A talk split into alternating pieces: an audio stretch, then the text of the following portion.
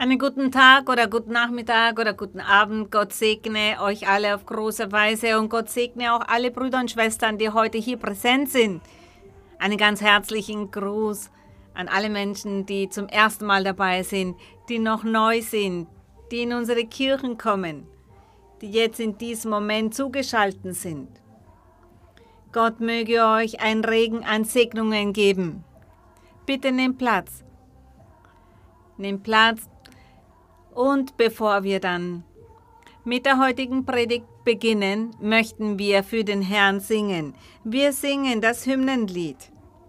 Ohne der Musik dazu, ohne der Instrumente, sondern nur mit diesem von Natur ausgegebenen Instrument und zwar mit unseren Stimmbändern. Wir singen das Hymnenlied 61. Hymnenlied 61, der Tröster ist gekommen. Der Tröster ist der Heilige Geist. Dieser ist gekommen und ist bei uns. Und er ist derjenige, der uns leitet, der uns lehrt, der uns tröstet. Er ist unser Gott. Er leitet uns auf diesen rechten Weg, der uns eines Tages zum ewigen Leben bringt.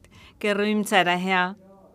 Doquier el hombre esté, la nueva proclamad, doquier hay aflicción, miserias y dolor. Cristianos anunciad que el Padre nos envió, el fiel consolador.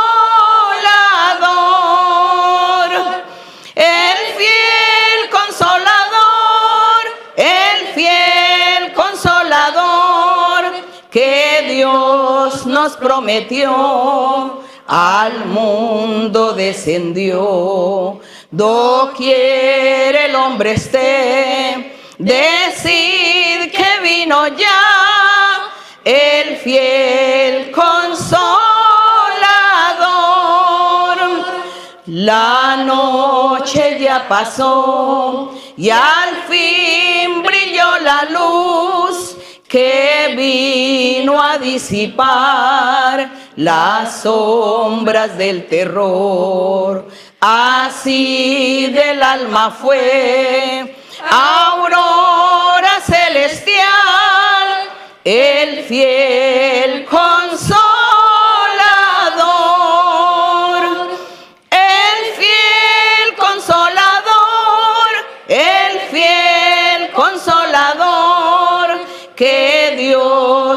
Prometió, al mundo descendió. Doquier el hombre esté, decid que vino ya el fiel consolador. Él es quien da salud y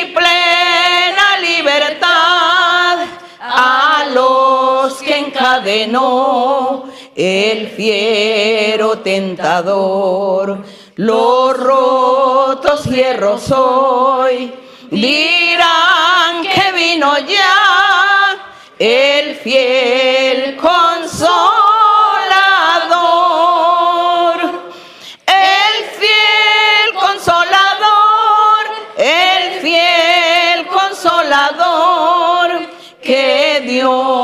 nos prometió, al mundo descendió. Doquier el hombre esté, decid que vino ya el fiel consolador. Oh grande eterno amor, mi lengua débil es para hablar del don que recibí. Al renovar en mí la imagen celestial, el fiel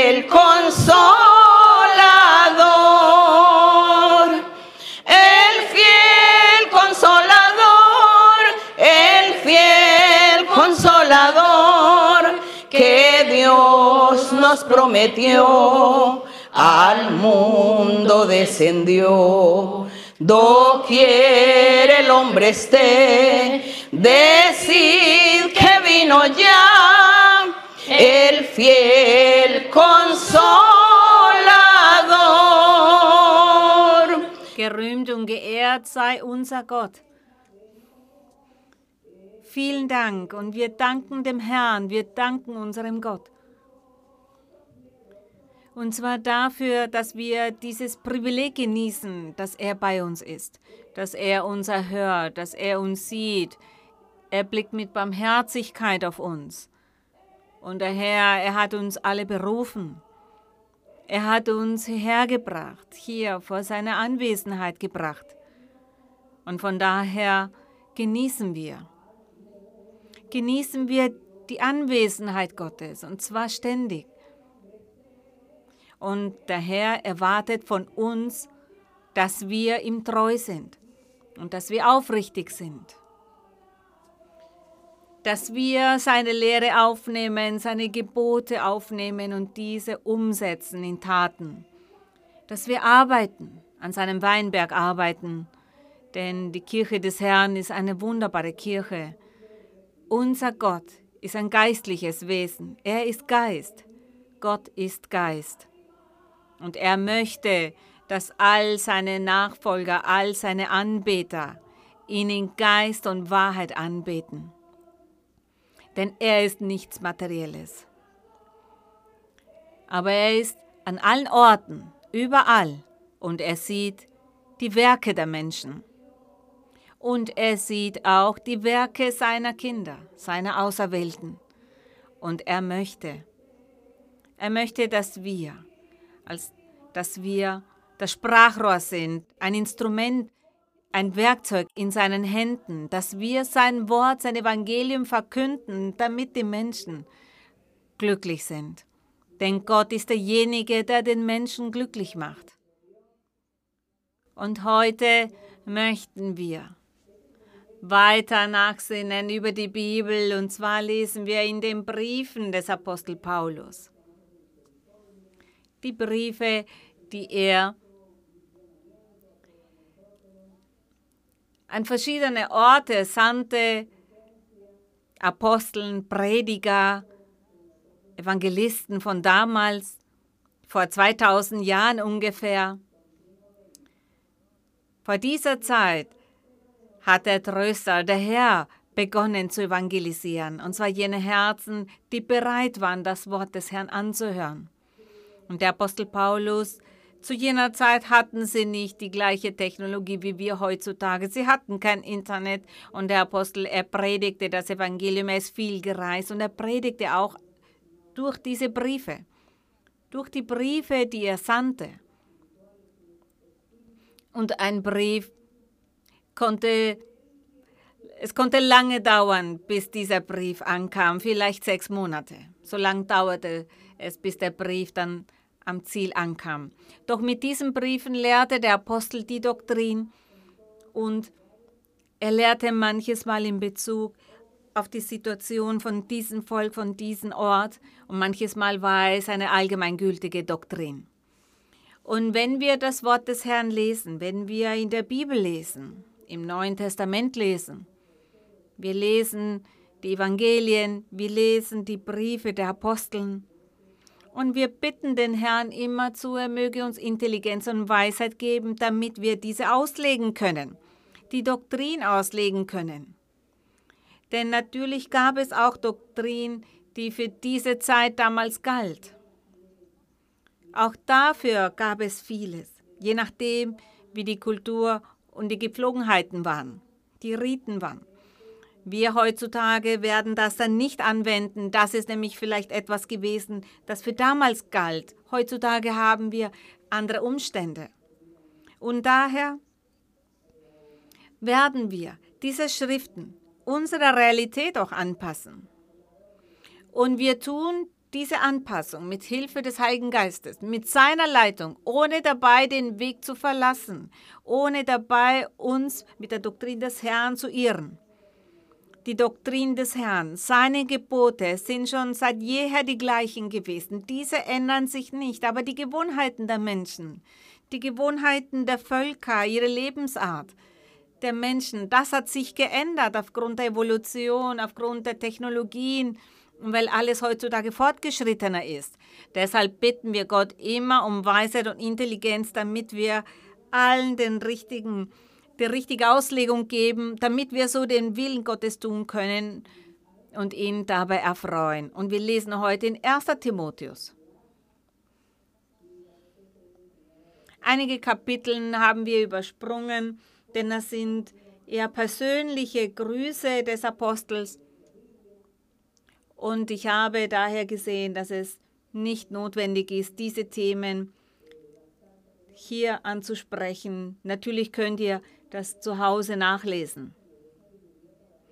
Und heute lesen wir in 1 Timotheus in Kapitel 3, Vers 1 bis 7. Und wir werden uns diese Bedingungen anschauen, die vor über 2000 Jahren von Apostel Paulus an Titus gesandt wurden, damit er dementsprechend den Kirchen vorsteht und lehrt und zurechtweist und ermahnt und das Volk leitet. Und das alles mit Weisheit. Wir werden aber sehen, was wir hier vorfinden und was für uns heutzutage nützlich ist, für unser geistliches Leben nützlich ist. Und in Kapitel 3, im Vers 1, das ist gewisslich wahr. Wenn jemand ein Bischofsamt erstrebt, das heißt ein Prediger sein möchte, ein Pastor, ein Diakon sein möchte, ein Evangelist sein möchte, möchte jemand ein Prophet sein. Die Propheten werden Gott dazu ernannt, aber auch diese werden alle dazu ernannt. Gott stellt die Pastoren auf, die Diakone. Damals, zu dieser Zeit, waren sie alle in der Gemeinde und sie sahen, dass es verschiedene Aufgaben gab.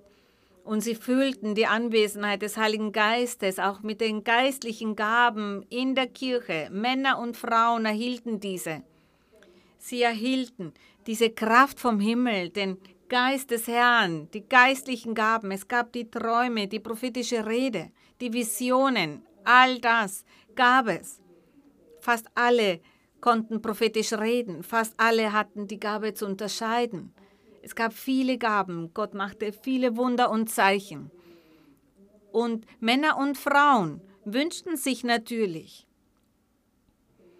wünschten sich, die, der Gemeinde vorzustehen, diese anzuleiten. Sie wollten einer Gemeinde vorstehen. Sie wollten Evangelisten sein. Sie wollten hinausgehen und reisen und evangelisieren und zu den Menschen davon sprechen. Sie wollten, dass sich Gott mit seinen wunderbaren geistlichen Gaben offenbart, mit seinen Wundern und Zeichen.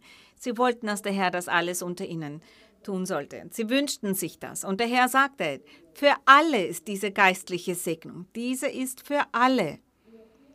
Aber es kam dann der Zeitpunkt, den Gott gibt, den er geben möchte, wer die Bedingungen auch erfüllt. Aber der Herr gibt uns natürlich die Freiheit, etwas zu wünschen und dem Herrn auch zu sagen, mein Herr, ich wünsche mir das, bitte gib mir das. Und so war es auch damals. Und der Apostel Paulus, er sagte, wenn jemand wenn jemand sich wünscht, ein Bischof zu sein, ein Diakon zu sein, ein Prediger, ein Pastor zu sein, er sagt, er begehrt eine hohe Aufgabe. Vers 2, ein Bischof aber oder ein Prediger oder ein Pastor, wie man das auch nennt, er sagt, ein Bischof aber soll untadelig sein. Untadelig bedeutet, dass die Person keinen Grund gibt, keinen Grund gibt, zurechtgewiesen zu werden, keine schlechten Werke hat, eine Person, die rechtschaffen ist in jeglicher Hinsicht. Das bedeutet tadellos sein, dass sich niemand über diese Person beschwert, dass man diesem Menschen nichts, an diesem Menschen nichts bemängeln soll.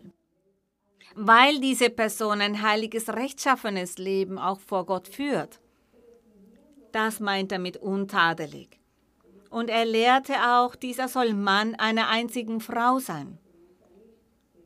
Damals, zu jener Zeit und bereits viele Jahrhunderte davor, hatte Gott zugelassen, dass ein Mann mehr als eine Ehefrau haben konnte.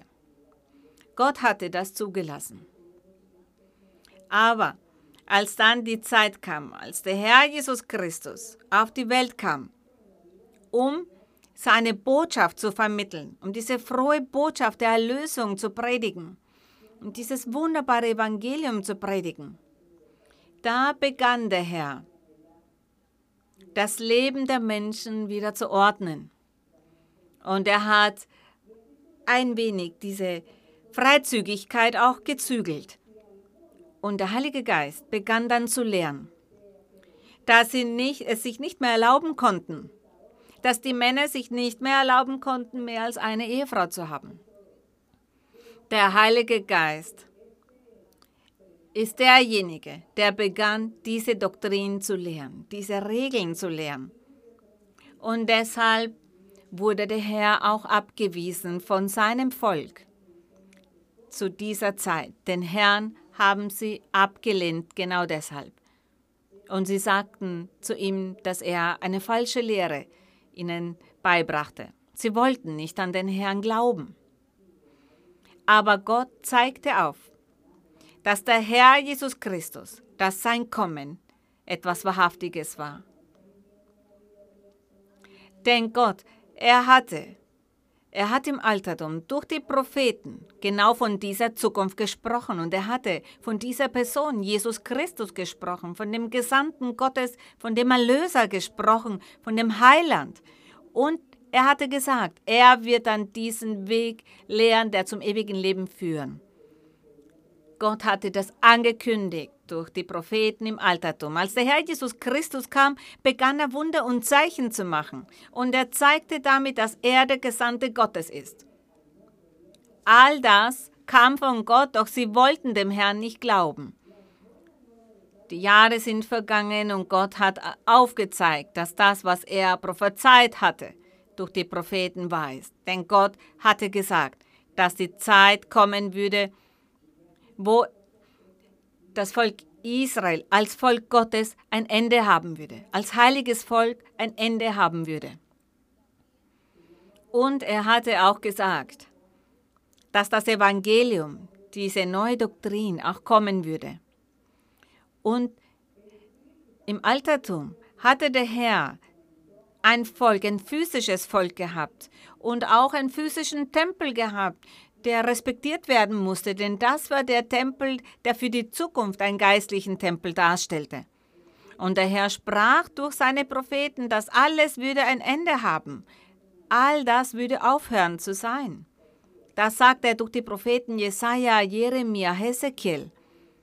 Und so hat es sich auch ereignet. Der Herr Jesus Christus kam, sie glaubten ihn nicht. Sie haben ihn als Lügner bezeichnet. Doch Jahrhunderte später hat sich das erfüllt, was Gott angekündigt hatte. Und es erfüllt sich bis zum heutigen Tag. Alles hat ein Ende gehabt. Gott entzog ihnen seinen Rückhalt und er hatte dann nicht mehr ein physisches, privilegiertes Volk. Er hat es nicht mehr auf diese Weise gemacht. Denn nun, nach dem Herrn Jesus Christus, nachdem er hier seine Aufgabe erfüllt hat und der Heilige Geist bleibt, der Heilige Geist, er bildet ein Volk. Ja, natürlich sind das auch physische Menschen, die damit gemeint sind. Wir sind ja auch aus einer Materie. Aber es ist nicht mehr ein bestimmtes Volk, wie es früher im Altertum war. Das Volk wird nun gebildet aus Männern und Frauen aus verschiedenen Orten dieser Welt. Egal von welchem Volk, egal von welcher Nation oder Stadt oder egal welche Herkunft wo ein Mensch ist, Mann oder Frau, der nach Gott sucht und die den Geist Gottes haben, dann ist dort der Tempel Gottes, dann ist dort die Kirche des Herrn. Und das hat der Herr Jesus gepredigt und gelehrt. Das lehrte er auch, den Apostel Paulus. Und diese Doktrin, die augenscheinlich so schwierig ist zu erfüllen, hier zum Beispiel als der Apostel zu Timotheus sagte, Er sagte, wer sich wünscht, ein Bischof, ein Pastor zu sein, der einer Gemeinde vorstehen möchte und diese behirten möchte, der soll Mann einer einzigen Frau sein. Im Altertum war das nicht die Gepflogenheit, das war nicht ihre Kultur und deshalb sagten sie, das ist doch eine Lüge, das ist viel zu schwer. Wer kann denn das erfüllen? sagten sie. Und der Heilige Geist über 2000 Jahre manifestiert er sich und wir sehen die Macht und die Kraft Gottes, wie er sich in unserem Leben offenbart und in den Leben von vielen Menschen an verschiedenen Orten der Welt. Und wir sehen, alles, was Gott von Anfang an gesagt hat, ist wahr. Was er versprochen hat durch die Propheten, ist wahr. Was der Herr Jesus lehrte, ist wahr. Und auch das, was der Apostel Paulus hier lehrte, auch das ist wahr. Bis zum heutigen Tag ist das gültig. Das steht fest, hier diese Doktrin, sein Wort steht fest, bis zum heutigen Tag. Lehrt der Heilige Geist Männer und Frauen, dass sie sich respektieren sollten, dass es nur ein Mann und eine Frau ist, dass der Mann seine Frau hat und dass die Frau ihren Mann hat. Bis zum heutigen Tag lehrt das der Heilige Geist. Manch einer sagt vielleicht, der Apostel Paulus hat sich getäuscht, Warum hat er das gelehrt? Warum lehrt er das? Wir heutzutage, ich persönlich, habe auch Erfahrungen gemacht in all diesen 50 Jahren, wo ich für die Menschen gebetet habe. Es kamen Männer zum ersten Mal in die Kirche oder ich hatte auch die Möglichkeit, für Menschen zu beten die noch nie das Wort Gottes gehört hatten, einer anderen Religion angehörten. Und der Heilige Geist sagte immer zu, zu diesen Menschen, zu manchen sagt er, du hast zwei Frauen. Du hast zwei Frauen, du lebst mit zwei Frauen gleichzeitig. Und das nennt sich Ehebruch. Diese Person sagte dann, ja, das stimmt. Woher wissen Sie das? Woher kennen Sie mich? Sie wissen ja gar nicht, wer ich bin. Sie wissen ja gar nicht, wie ich mein Leben führe. Und ich sagte, ja, ich kenne sie nicht, aber Gott kennt sie. Der Heilige Geist ist derjenige, der hier zu ihnen spricht und er kennt die Wahrheit. Und wenn das hier ein Fehler gewesen wäre, wenn das ein Fehler von Paulus wäre, ein Fehler wäre zu sagen, dass der Mann nur eine einzige Frau haben sollte, warum sollte dann der Heilige Geist heutzutage nach so vielen Jahren diese Lehre dann bestätigen, diese Doktrin bestätigen. Der Heilige Geist, er hat das so oft schon bestätigt, Männern und Frauen auch bestätigt, hat sie diesbezüglich ermahnt und gesagt, sie sollen nur einen Ehemann haben. Oder zu ihm sagt er nur eine Ehefrau haben. Das wurde bestätigt durch den Heiligen Geist und deshalb glauben wir daran und deshalb glaube ich, dass das die Wahrheit Gottes ist. Deshalb glaube ich, dass wir auf diesem Weg gelangt sind, von dem Gott spricht, von dem den Gott versprochen hatte, dass wir zu diesem Weg kommen und dass Gott uns hier leitet, uns lehrt. Er ist derjenige, der uns leitet. Deshalb zweifeln wir nicht daran. Wir zweifeln nicht. Ich könnte ja an dieser Schrift zweifeln. Aber nein, Gott hat sich auf so viele Weise in meinem Leben, dem Leben von so vielen Menschen offenbart und ich bin Zeuge davon. Deshalb zweifle ich nicht an dem, was Gott lehrte und hier lehrt und Paulus lehrte.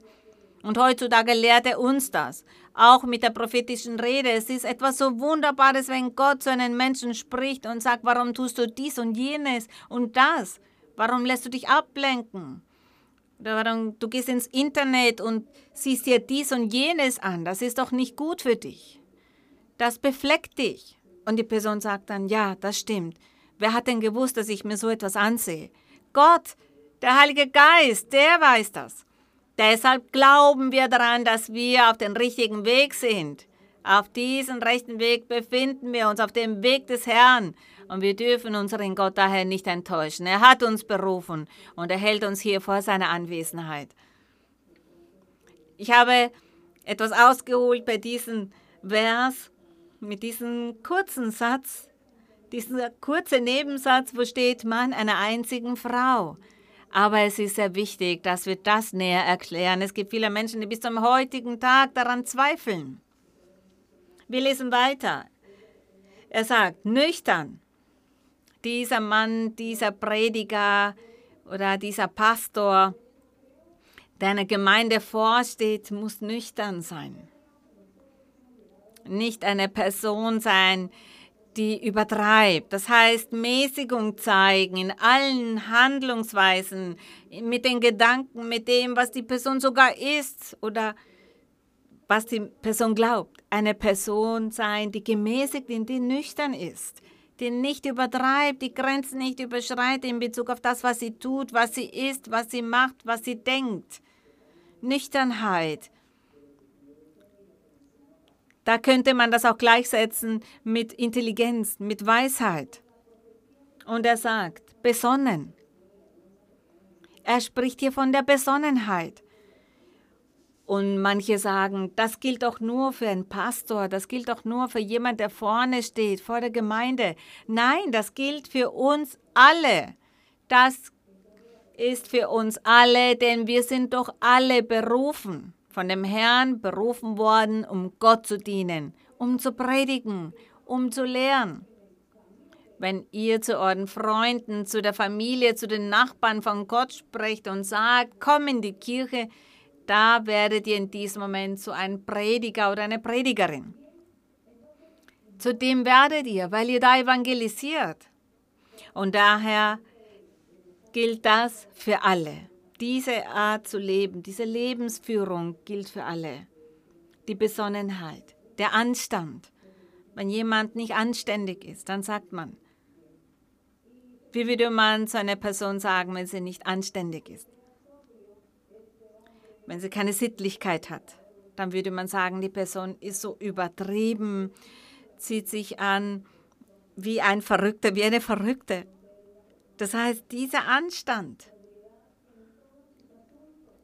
Aber Anstand nicht nur in Bezug auf die Kleidung, sondern auch in Bezug auf das Handeln, das Verhalten, wie wir mit den Menschen umgehen. Und er sagt, gastfrei, das heißt gastfreundlich sein.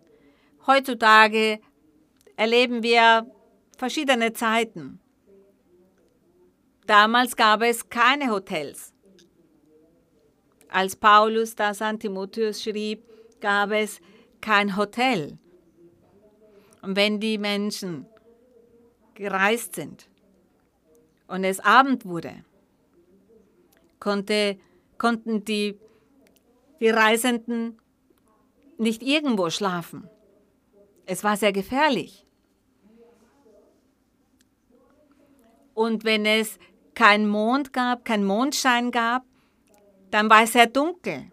Sie mussten dann irgendwo schlafen. Es gab keine Hotels. Natürlich mussten sie dann bei den Personen bleiben, die sie aufnahmen. Und deshalb sagt er, seid gastfrei, seid gastfreundlich. An manchen Orten, wenn wir in Großstädten leben, dann hat man dieses Problem nicht. Dann gibt es Hotels und Unterkünfte. Aber es gibt sicherlich Orte auf dieser Welt, und das sage ich dazu, weil auch Menschen zuhören aus verschiedenen Orten, auch in Afrika zum Beispiel. Ich weiß, da gibt es sehr versteckte Orte,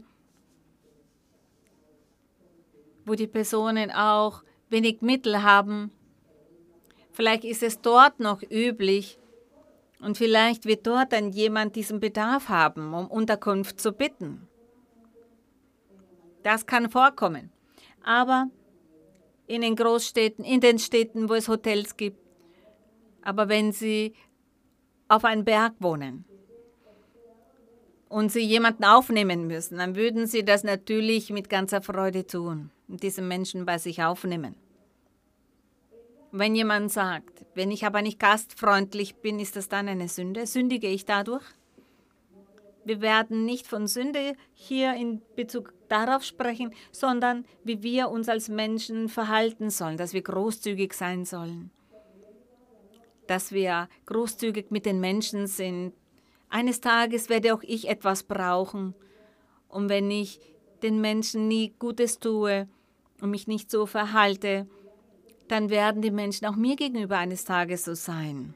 Und dann würde das nicht gut sein für mich. Deshalb geben wir. Und wir sind deshalb auch ein Beispiel, ein Beispiel für die Menschen. Wir geben den Menschen auch.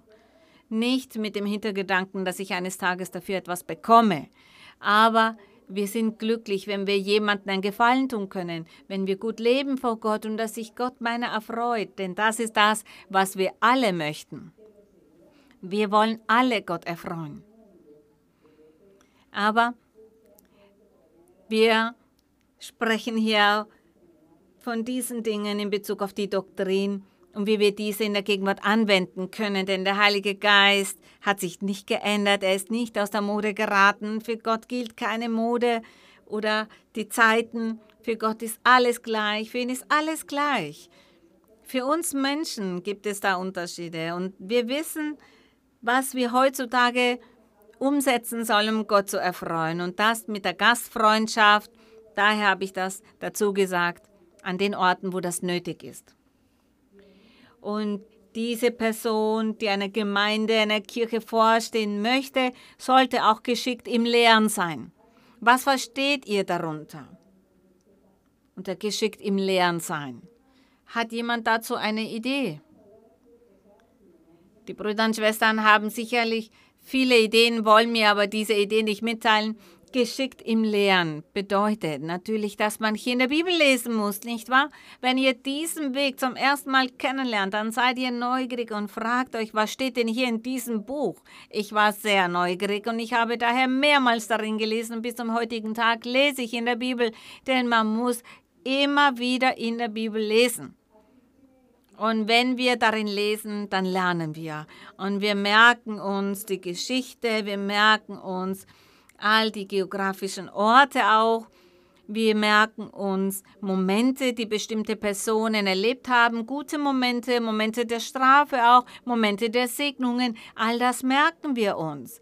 Wir merken uns all das, was die Personen getan haben oder wovon sie abgelassen haben. Das merken wir uns und dann wissen wir das. Wenn der Heilige Geist kommt, um uns die Doktrin zu offenbaren, dann sind wir vorbereitet. Oder wenn jemand Neues kommt, zum ersten Mal kommt und eine Frage stellt, da wir uns schon all das gemerkt haben, all diese Konzepte auch gemerkt haben, dann können wir diesem Menschen mit Leichtigkeit eine Antwort geben. Wer vorne am Rednerpult steht, muss den Menschen auch etwas anbieten können, weil diese Person schon öfters in der Bibel gelesen hat und gelernt hat. Das ist für Männer und Frauen nicht nur der Pastor, der vorne dann stehen wird, sondern das ist eine Pflicht von uns allen. Die Pflicht von allen Gläubigen, dass man sich darüber informiert und sich diesen Inhalt von der Bibel merkt. Dann kommt die Offenbarung Gottes und dann kommt dieser Rückhalt Gottes. Und diese Bedingungen, die für die Bischöfe gelten, da sehen wir diese kleine Überschrift. Ich weiß nicht, ob diese Überschrift in jeder Bibel enthalten ist. Wir sehen uns hier die Bedingungen an, aber diese Bedingungen gelten nicht nur für jene, die am Rednerpult stehen, sondern für alle Gläubigen. Denn uns allen hat der Herr Versprechen gemacht. Wenn ihr auf Reisen geht, einen Ausflug macht, Freunde trefft, Nachbarn trefft und ihr dann zu Gott sprechen sollt, wenn die sagen, sprich von deiner Religion, sprich von deiner Kirche, erzähl uns etwas da ihr das hier schon auswendig könnt, euch das gemerkt habt, dann öffnet ihr eure Lippen und könnt das den Menschen beibringen. Und Gott ist dann bei euch und hilft euch. Wir danken dem Herrn dafür. Seht ihr, wie wir alle zu Evangelisten werden können, wie wir alle zu Prediger und Predigerinnen vom Wort Gottes werden können. Und in Vers 3, da sagt der Apostel weiter, er sagt das zu all jenen, die sich wünschen, am Rednerpult zu stehen, kein Säufer. Er sagt, ja, kein Säufer, denn wenn die Person dieser Sucht verfällt, dann wird sie immer betrunken sein und natürlich ist es dann unmöglich zu lernen. Nicht gewalttätig. Eine Person, die schnell zornig wird, wegen allem wütend wird, je zornig ist, schlecht gelaunt ist, sich verleiten lässt von der Wut, vom Zank, vom Streit und diskutiert, mit den Menschen diskutiert und streitet. Das ist natürlich auch nicht möglich auf diese Weise. Und er sagt nicht gewalttätig, sondern gütig, nicht geldgierig, nicht streitsüchtig. Er spricht hier zu Timotheus und sagt, wenn du, lieber Timotheus, die Bischöfe ernennst, die Pastoren ernennst, dann musst du darauf achten, dich davor bewahren. Das sagte der Apostel Paulus zu Timotheus. Und wir lesen das hier auch für uns. Warum nicht auch für uns? Diese Verse, diese sind auch für uns, die Gläubigen. Nicht geldgierig, sagt er. Was meint er mit geldgierig? Dass man Geld auf unehrliche Weise verdient. Menschen, die zum Beispiel betrügen, stehlen oder etwas kaufen, das gestohlen wurde. Auch das ist falsch. Die Menschen reinlegen mit Produkten, die nicht das sind, was sie versprechen. Wenn ich sage, schau, ich verkaufe dir das, das kann das und das und das ist dann falsch. Auch das ist unehrlicher Gewinn, weil ich diese Person betrogen habe in Bezug auf dieses Produkt oder mit den Preisen schummle oder wenn ich die Waage manipuliere oder wenn ich jemanden Geld leihe und dafür hohe Zinsen, Wucherzinsen verlange. Auch das ist damit gemeint. Unehrbarer Gewinn. Wenn ich sage, ich habe hier das angemalt und das geschmückt und verkaufe es dem anderen, aber es war aus einem sehr schlechten Material, habe es aber als etwas Kostbares verkauft. Der Teufel, er versucht die Menschen immer diesbezüglich, damit sie unehrlich sind. In jeglicher Hinsicht, mit verschiedenen Handwerken, mit, in verschiedenen Berufsgruppen. Der Teufel versucht die Menschen immer, damit sie nicht ehrlich sind in ihrer Arbeit. Und das alles gehört zu diesem Wort geldgierig sein. Man könnte so vieles erwähnen. Es gibt Personen, die zum Beispiel von der Prostitution leben. Oder es gibt Personen, die handeln, die illegale Produkte, mit illegalen Produkten handeln. Produkte, die verboten sind, mit denen niemand handeln darf. Und die Menschen machen es trotzdem. Und auch das ist ein unehrlicher Gewinn. Alles, was illegal ist, alles, was verboten wird durch das Gesetz, all das wird zu einem unehrlichen, unehrbaren Gewinn. Und das ist alles damit gemeint. Zum Beispiel, wie die Menschen in meinem Land sagen, ich habe die Katze im Sack verkauft, sozusagen. Da gibt es verschiedene Sprichwörter. All das ist etwas, ist ein unehrlicher Gewinn, wenn wir das nicht mit Rechtschaffenheit machen. Zum Beispiel, wenn man Schuhe verkauft und sagt, das ist echtes Leder, aber nein, es ist dann kein echtes Leder, sondern nur aus Plastik, aus Kunststoff, aus einem Material, das dem ähnlich ist. Und wir sagen aber nein, das ist Leder und das ist deshalb teurer. All das ist gemeint mit unehrlichem Gewinn. Sogar mit den Speisen. Jemand, der Speisen verkauft, der kocht und diese Speisen verkauft und andere dabei betrügt, schlechte Produkte verwendet und dann aber diese Speisen sehr teuer verkauft und die Menschen damit betrügt. Wir sehen, da gehört so vieles dazu, zu diesem unehrbaren Gewinn. Es ist nicht nur eine Sache, was dazu gehört. Es gehören so viele Dinge dazu, so viele Berufsgruppen fallen darunter, die das machen. So viele Produkte. Und die Personen möchten schnell viel Geld verdienen und verkaufen schlechte Qualität und sagen, das ist aber ein gutes Produkt oder die Früchte, die verkauft werden. Die Kisten werden verkauft voller Früchte, obendrauf die schöne, saubere Frucht und drunter die verdorbene Frucht. Und die Person gewinnt dann und sagt, ja, ich habe so und so viel verkauft und Gewinn gemacht, aber das ist ein unehrbarer Gewinn.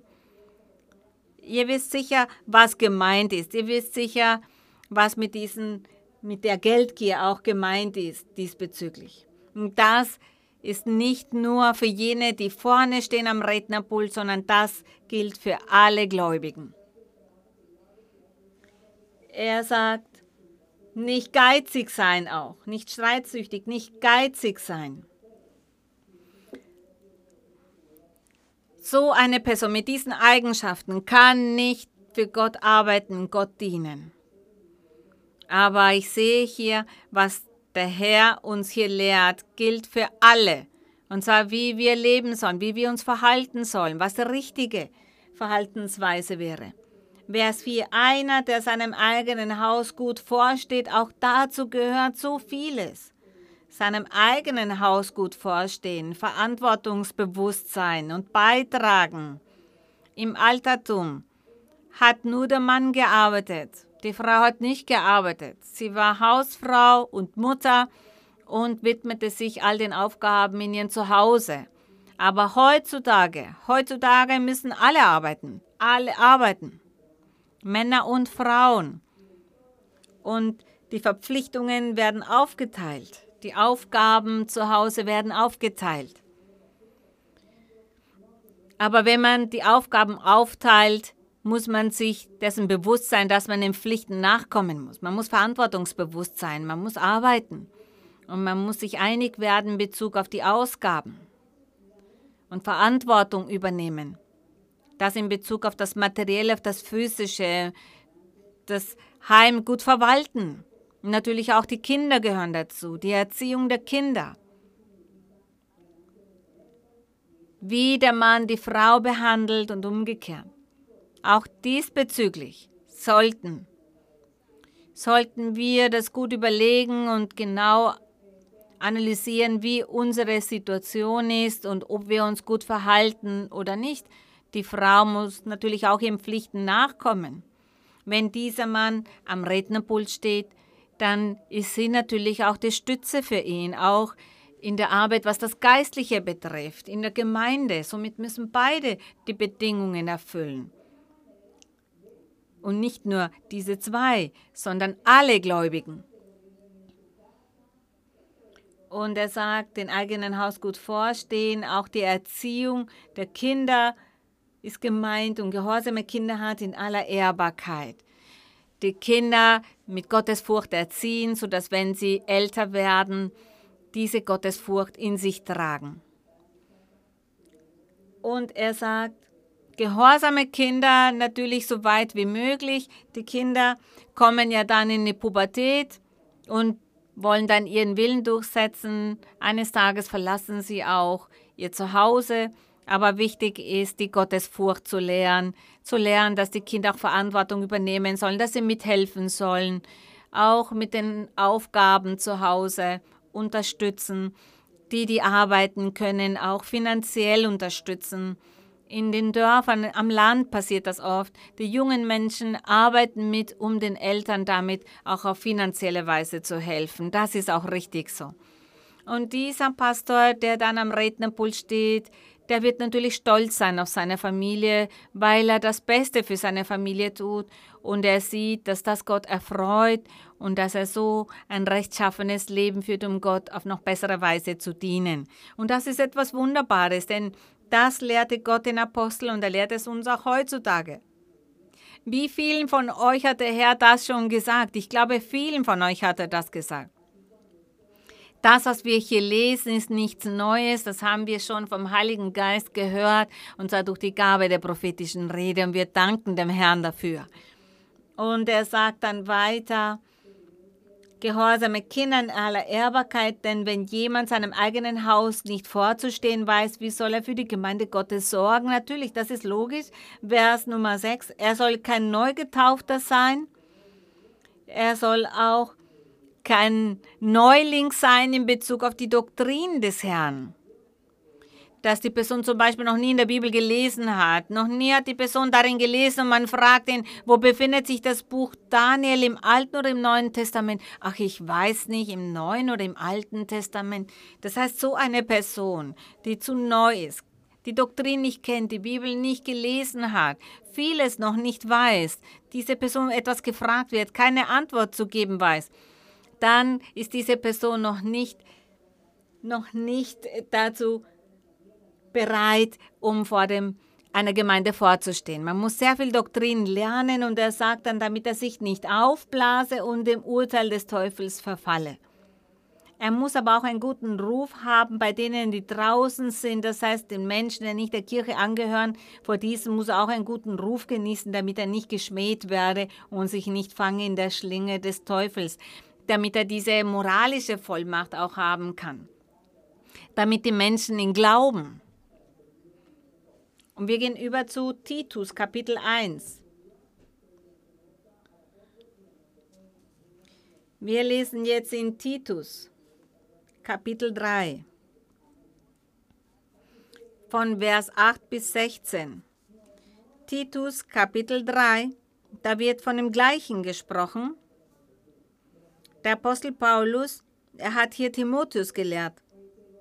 Und hier in diesen Versen lehrt er Titus. Und Paulus hatte ihn auch dazu ernannt, dass er an viele Orte reist, um Pastoren, um die Ältesten zu benennen und dass er in den Städten diese Personen auswählt, um eine Gemeinde vorzustehen, die Kirche des Herrn vorzustehen. Titus Kapitel 3,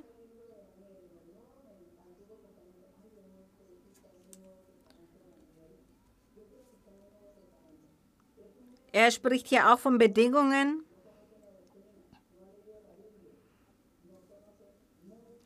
Er spricht zu Titus und er sagt, er ist wie sein eigenes Kind, ein Kind des Glaubens, der sich dem Herrn hingegeben hat. Er hat ein gutes Zeugnis an ihn gesehen.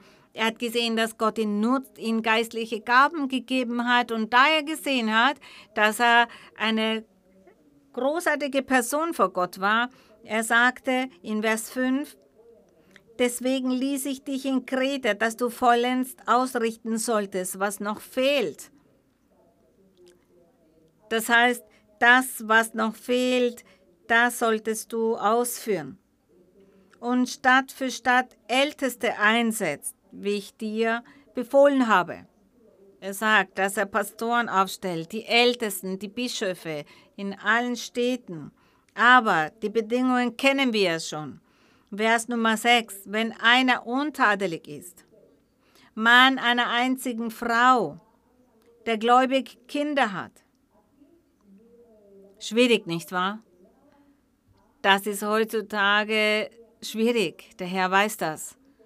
Der Herr weiß, dass es heutzutage schwierig ist, dass die Kinder auch gläubig sind Meistens kommt entweder nur der Mann oder nur die Frau in die Kirche. Ich kenne viele Brüder, die schon lange in der Kirche sind, nur allein in die Kirche kommen und die Ehefrau weiterhin töricht und widerspenstig ist und das Ganze nicht akzeptiert und dem Mann auch im geistigen Leben schadet. Aber man muss weiter auf Gott vertrauen und weiter zu Gott beten, wenn einer von euch dieses Problem hat. Er sagt, der gläubige Kinder hat, denen man nicht vorwirft, liederlich oder ungehorsam zu sein. Und er sagt, wenn sich dieser Mann Gott hingibt mit Aufrichtigkeit und die Dinge des Herrn auch so macht, wie er sie tun sollte, dann wird Gott diesem Menschen helfen, damit auch in dessen Familie alles gut funktioniert und dessen Kinder auch gottesfürchtig sind und die Dinge des Herrn lieben und den Eltern helfen damit der Vater auch vor der Gemeinde seine Arbeit durchführen kann. Zu Gott beten, ein gutes Beispiel sein, ein gutes Zeugnis haben, das ist wichtig, denn wenn die Personen das in diesem Menschen sehen und Gott zu diesem Menschen sagt, du wirst ein Pastor sein, du wirst der Gemeinde vorstehen und ein gutes Zeugnis hat, dann wird Gott diesem Menschen helfen, damit diese Person auch machen kann, was Gott fordert. Und Gott hilft diesem Menschen dann zu Hause mit dessen Familie, in dessen Zuhause. All das habe ich beobachtet, all die Jahre über. Diese Situationen habe ich schon beobachtet in den Familien.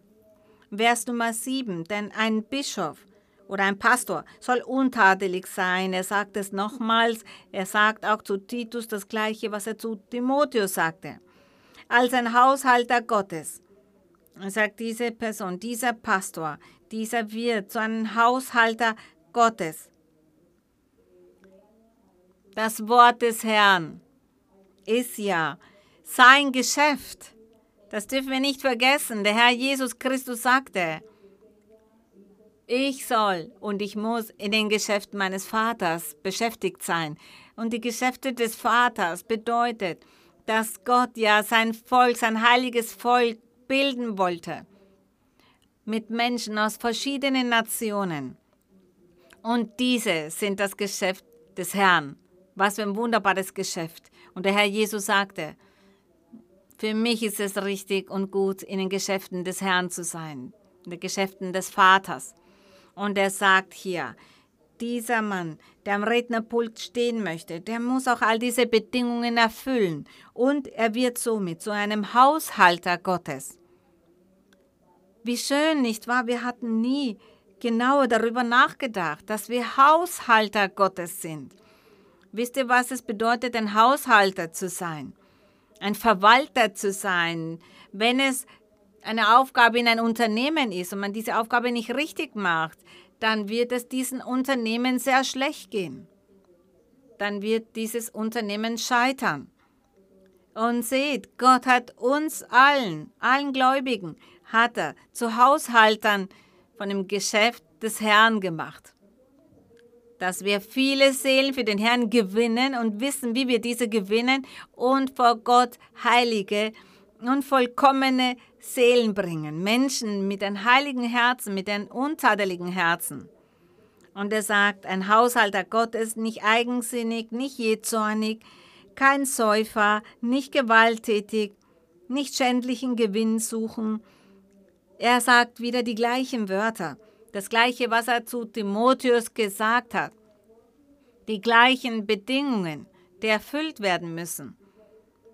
Bedingungen, die erfüllt werden müssen, um ein Gotteskind zu sein, so würde ich das bezeichnen. Vers 8, sondern gastfrei, gütig, besonnen, gerecht, heilig, beherrscht. Das heißt, eine Person, die selbst beherrscht ist, die die Doktrin kennt, Persönlichkeit hat Vers 9, er halte sich an das Wort, das verlässlich ist. Er sagt, er halte sich an das Wort, an die Doktrin des Herrn. Das Wort Gottes im Herzen bewahren, in sich bewahren, denn diese Person muss ja dann das Wort Gottes verteidigen. Im Altertum wurden die Apostel, die Jünger verfolgt, um sie umzubringen, um sie zu steinigen, um sie auszupeitschen. Sie bezeugten aber von der Macht Gottes. Sie sprachen von der Macht Gottes. Stephanus zum Beispiel, als er gesteinigt wurde. Während er gesteinigt wurde, blickte er zum Himmel und sagte, ich sehe den Herrn, wie er zur Rechten des Vaters sitzt. Ich sehe Engel. Stephanus, er hat das Wort Gottes behalten mit Persönlichkeit, mit Vollmacht, mit Überzeugung, mit Sicherheit, All diese Steine, die gegen ihn geschleudert wurden, diese fühlte er gar nicht, denn er hat von Gott bezeugt, er hatte diese Sicherheit, er hatte diese Überzeugung. Und er sagt, er halte sich an das Wort, das verlässlich ist und der Lehre entspricht, auf das er die Kraft habe, zu ermahnen mit der heilsamen Lehre und zurechtzuweisen, die widersprechen. Das heißt, jene zu überzeugen, die widersprechen. Und damals gab es viele, die widersprochen haben. Damals gab es natürlich viele, die widersprachen und auch heutzutage gibt es diese auch und heutzutage gibt es ja tausende Religionen und daher gibt es viele, die widersprechen. Aber manches Mal können wir die Menschen nur mit realen Handlungen, Taten überzeugen mit dieser Manifestation Gottes, mit seinem Heiligen Geist in unserem Leben, mit den geistlichen Gaben, mit der Unterscheidungsgabe, mit Träumen, mit Visionen und dass Gott spricht. Damit, das ist die einzige Art und Weise, wie wir jene überzeugen können, die widersprechen. Und wir kehren zurück zu Timotheus Kapitel 3. Wir hatten bis Vers 7 gelesen. Nun lesen wir weiter in Vers 8. Desgleichen sollen die Diakone ehrbar sein, Auch damals musste man Kirchen verwalten in großen Städten. Es gab viele Kirchen, auch viele Gemeinden und der Apostel hat die Aufgaben aufgeteilt. Auch Diakone hatten Gemeinden und er sagte zu manchen, du stehst dieser Gemeinde vor und Titus, er ist der Evangelist und er wird hier der Supervisor sein und auch in anderen Gemeinden predigen und reisen, viele besuchen, um zu sehen, wie es den verschiedenen Gemeinden geht, wie es den Ältesten geht, die der Gemeinde vorstehen und predigen. Und er sagte, Diakone sollen ehrbar sein, nicht doppelzüngig, keine Säufer. Wir sind bei Timotheus, Kapitel 3, Vers 8. Sie sollen das Geheimnis des Glaubens mit reinem Gewissen bewahren. Das hatten wir auch schon erwähnt dass das Evangelium des Herrn ein großes Geheimnis ist, das offenbart wurde, das uns auch offenbart wurde mit dem Herrn Jesus Christus. Und er sagt, sie sollen das Geheimnis des Glaubens mit reinem Gewissen bewahren und man soll sie zuvor prüfen. Das heißt, diese Diakone soll man zuvor prüfen. Und wenn sie untadelig sind, sollen sie den Dienst versehen. Desgleichen sollen ihre Frauen ehrbar sein. Auch viele Frauen haben damals den Herrn gedient. Auch Frauen gehörten dazu, die dem Herrn dienten, die die geistlichen Gaben hatten. Und wir sehen heutzutage, dass Gott den Frauen auch geistliche Gaben gibt. Wenn Gott den Frauen nicht die geistlichen Gaben geben würde, nichts geben würde, dann würden wir zu Hause bleiben und uns dort im Verborgenen halten wir wären wahrscheinlich nicht einmal hier in der Gemeinde, aber Gott sagt in seiner Barmherzigkeit, dass er in seinem Evangelium nicht mehr auf das Geschlecht achten würde, ob Mann oder Frau, sondern nur auf die Herzen achten würde. Und er würde auch nicht mehr ein bestimmtes Volk ansehen, sondern egal von welchem Volk, egal welche Rasse, egal welche Hautfarbe, egal welche Sprache, Männer und Frauen, die ein aufrichtiges Herz für Gott haben, darauf würde Gott achten und diese wären dann seine Kirche. Und wir danken Gott dafür. Denn Gott, er hat begonnen, auch der Frauen Aufgaben zu geben, hier mit seiner Kirche und beim Evangelisieren. Wenn einer kritisiert und sagt, das ist eine Lüge, die Frauen sollen diese Aufgaben nicht übernehmen, wenn es eine Lüge wäre, warum hat Gott an den Frauen auch die geistlichen Gaben gegeben? Was zeigt das denn auf? Und wer ist mächtiger, ein Mensch oder Gott? Wir sehen somit, das ist der Beweis. Wir sehen, das ist doch logisch dann. Und wir danken dem Herrn, denn Gott, er hat sowohl aus Männern als auch aus Frauen Herzen für ihn gemacht. Und er sagt, die Frauen sollen auch ehrbar sein, nicht verleumderisch, nüchtern, treu in allen Dingen. Wenn eine Frau sagt, dass sie nicht ehrbar ist oder ehrlich ist, und die Ehrlichkeit bedeutet nicht nur, diese Ehrbarkeit ist nicht nur in Bezug auf das Aussehen gemeint, sondern auch in Bezug auf die Gefühle, auf diese Werte, die wir haben sollten. In allen Dingen sollen wir ehrbar sein, die Wahrheit sagen, aufrichtig sein, rechtschaffen sein, lieben, kein Heuchler sein, nicht lügen, nicht betrügen, nicht schlecht denken, schlechte Absichten haben, kein Groll hegen. Da sehen wir die Ehrbarkeit und die Ehrlichkeit vereint all diese Eigenschaften. Und auch die Frauen sollen das erfüllen. Er sagt nicht verleumderisch, dass man niemanden verleumdet. Davor soll man sich bewahren. Ich würde da dazu zählen, nicht lästern, nicht schlecht reden über andere, denn auch das schadet dem geistlichen Leben sehr. Die sollen nüchtern sein und treu in allen Dingen treu in den Dienst Gott gegenüber, treu auch in ihrem Zuhause, als Menschen, als geistliche Menschen. In allen Dingen soll man treu sein. Vers 12. Die Diakone sollen ein jeder der Mann einer einzigen Frau sein. Er sagt es nochmals und ihren Kindern und ihrem eigenen Haus gut vorstehen. Welche aber ihren Dienst gut versehen, die erwerben sich selbst ein gutes Ansehen und viel Freimut im Glauben an Christus Jesus. Wie soll denn der Gott nicht glücklich sein, wenn er sieht, dass wir alle auf diese Art und Weise arbeiten, mit diesen Menschen, die diese Bedingungen erfüllen? Also diese geistliche Größe erlangen. Gott möge uns aber helfen, Gott möge immer bei uns sein und uns helfen, damit wir das Leben so führen können. Ein wunderschönes Leben ist das. Ein Leben voller Freude, ein Leben voller Frieden. Das ist das, was dieses Leben bittet. Ich weiß, der Herr wird uns dabei helfen.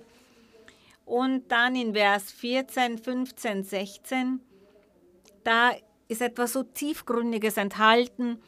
Paulus sagt dann zu Timotheus, er sagt in Vers 14, die schreibe ich dir und hoffe bald zu dir zu kommen.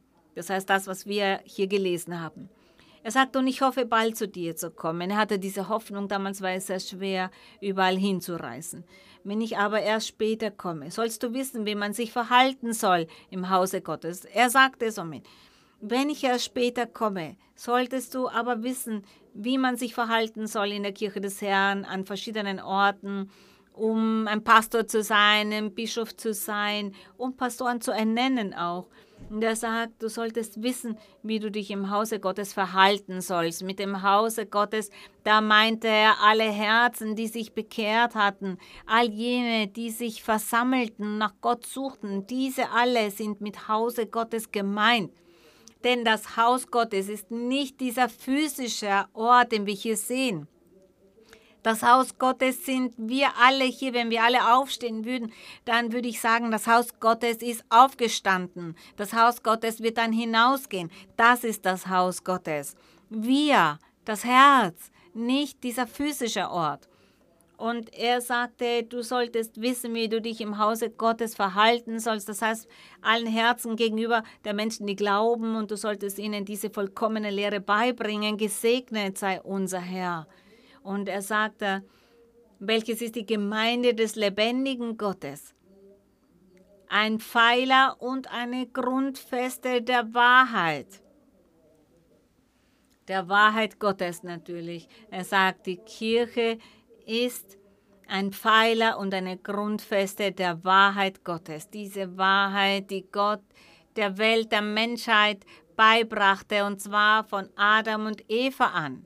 Seither lehrt er seine Wahrheit, Vers 16, und groß ist, wie jedermann bekennen muss, das Geheimnis des Glaubens, dieses Geheimnis der Frömmigkeit, das Geheimnis des Gerechten. Er sagt, dieses Geheimnis ist groß. Das muss jeder bekennen. Dieses Geheimnis, das im Verborgenen war, das Gott vom Altertum her im Verborgenen hielt, und im Altertum wurde es den Menschen nicht offenbart. Sie haben es nicht verstanden, nicht begriffen. Aber es ist den Menschen dann nach der Kreuzigung des Herrn offenbart worden. Dieses Geheimnis wurde offenbart. Unser Herr Jesus Christus, unser Heiland, der Messias, den Gott verheißen hatte, dieser vollkommene König, der gekommen war. Und wir danken Gott dafür. Und der Apostel sagte, Jedermann muss bekennen, wie groß dieses Geheimnis des Glaubens ist. Und er sagt, er, Gott, ist offenbart im Fleisch. Das ist ein großes Geheimnis. Gott ist offenbart im Fleisch. Wie viele Religionen und Menschen auf dieser Welt gibt es, die diese Doktrin verwerfen, die diese Lehre, diese Wahrheit verwerfen? Die glauben nicht daran. Und hier steht, Gott, er ist offenbart worden im Fleisch. Und wann war das? In der Person des Herrn Jesus Christus. Gesegnet sei unser Herr. Er ist offenbart im Fleisch, gerechtfertigt im Geist. Denn als der Herr Jesus auf der Erde war, da sprach der Heilige Geist und viele haben diese Stimme des Heiligen Geistes gehört, als er sagte, dies ist mein geliebter Sohn. Hört auf ihn. Hört auf ihn, das ist mein geliebter Sohn, an den ich wohlgefallen habe. Und er sprach davor zu vielen Propheten, Gott offenbarte sich, manifestierte sich und sprach. Und die Menschen, die das hörten, sie waren erschrocken. Sie wunderten sich darüber, aber das hat sich ereignet. Ein großes Geheimnis, das im Verborgenen war. Und er sagt dann weiter, erschienen den Engeln. Er ist erschienen den Engeln. Der Herr, er hat zu einem Jünger gesagt, von nun an wirst du den Himmel sehen, wie er sich öffnet und Engeln, die auf und absteigen um mir zu dienen. Er sagte das zu einem Jünger. Ich weiß nicht, ob, zu wem genau er das gesagt hat. Zu Nathanael. Eine Schwester sagt, da sagt er zu Nathanael. Ich weiß nicht mehr welche. Der Herr sagte, von nun an wirst du den Himmel offen sehen und Engeln, die aufsteigen und absteigen und mir dienen. Und er sagt, dieses Geheimnis, dass der Herr Jesus Christus ist, erschien den Engeln. Von den Engeln wurde er gesehen. Gepredigt den Heiden. Ja, dieses Geheimnis, der Herr Jesus Christus, die frohe Botschaft der Erlösung, der Sohn Gottes, der Erlöser, der Messias.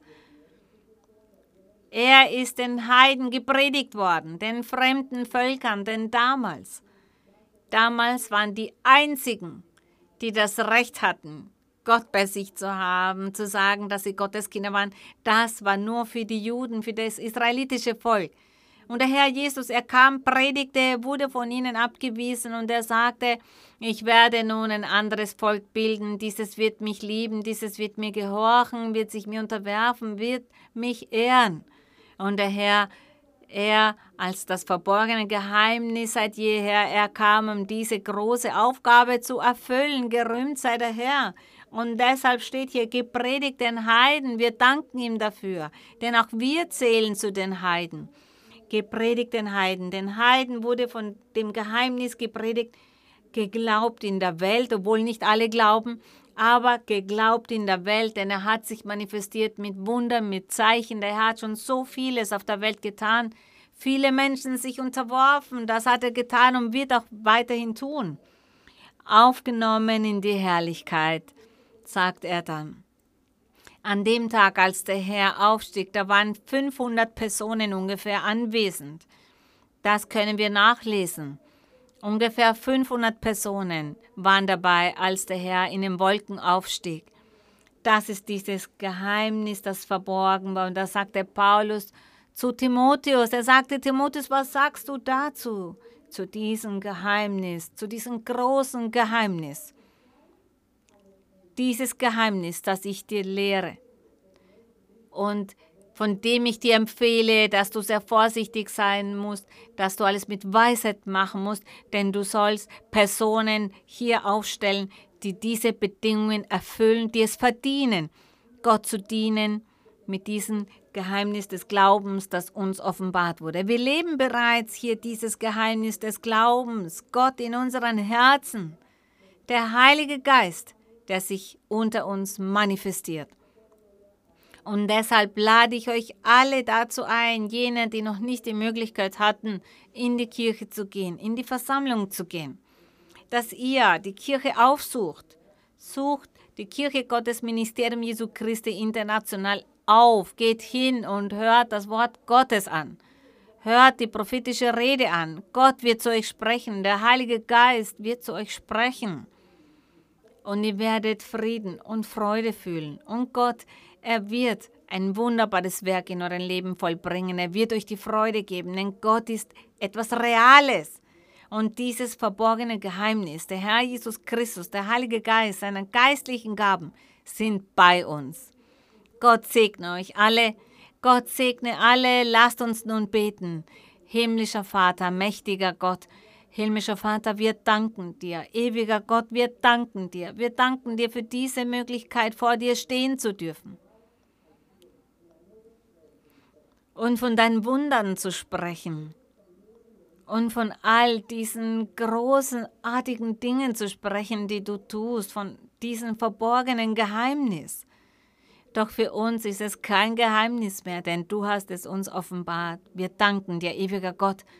Sei gnädig, mein Herr, mit all jenen, die nicht für sich selbst aufkommen können, mit all jenen, die traurig sind, mit all jenen Menschen, die leiden, Menschen, die in Armut leben, die in materieller und geistlicher Hinsicht in Armut sind, auch mit all jenen, die krank sind, die auch geistig krank sind.